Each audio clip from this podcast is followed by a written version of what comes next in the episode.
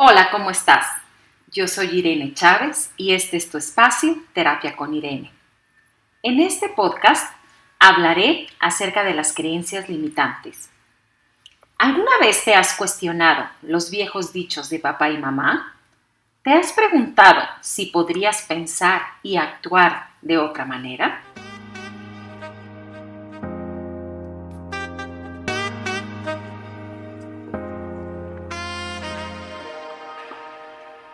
Pues bien, para entender un poco mejor el tema, te resumiré un cuento de Jorge Bucay que se llama El elefante encadenado.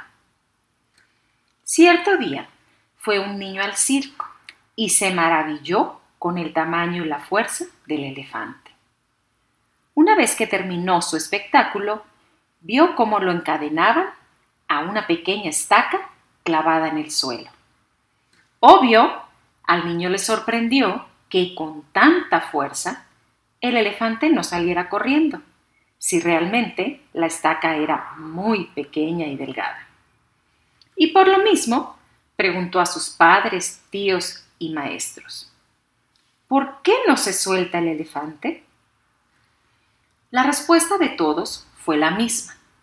El elefante estaba amaestrado. Es decir, cuando pequeño lo ataban a una estaca grande y firme, y por más que el elefantito luchaba por zafarse, no podía. Y así, poco a poco, se convenció de su impotencia y se resignó a su destino. Él nunca podría zafarse de una cadena. En conclusión, el elefante ya adulto no se suelta porque cree que no puede. Y así, en eso consisten nuestras creencias limitantes. ¿Cuántas cosas vivimos pensando que así son en realidad sin cuestionarnos si son ciertas o no? Si nuestras figuras de autoridad tenían razón y lo más importante, si hoy que soy adulto me gusta creerlas. Y aquí surge una pregunta clave. ¿Por qué no las desafío? En primer lugar, no las desafío porque las doy por ciertas y segundo, porque nunca las he cuestionado. A continuación te mencionaré algunos ejemplos y una vez que termines el audio te invito a revisar las tuyas. Creencia número uno. En la economía de hoy no se puede triunfar. Creencia número dos. Siempre necesitas contactos para conseguir empleo.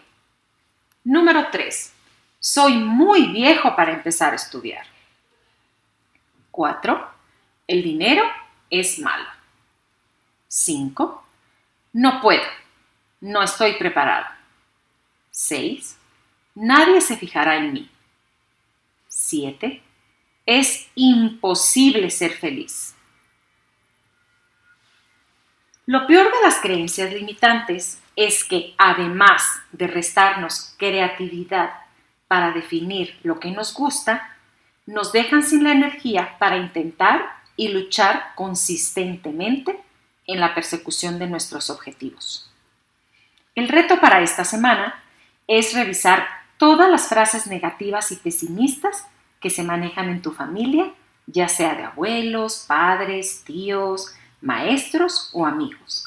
Y lo más importante, cuestionarte. ¿Realmente quieres creerlo?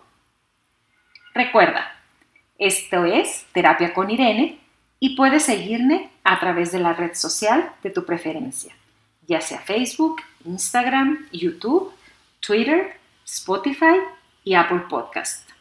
Hasta pronto. Bye.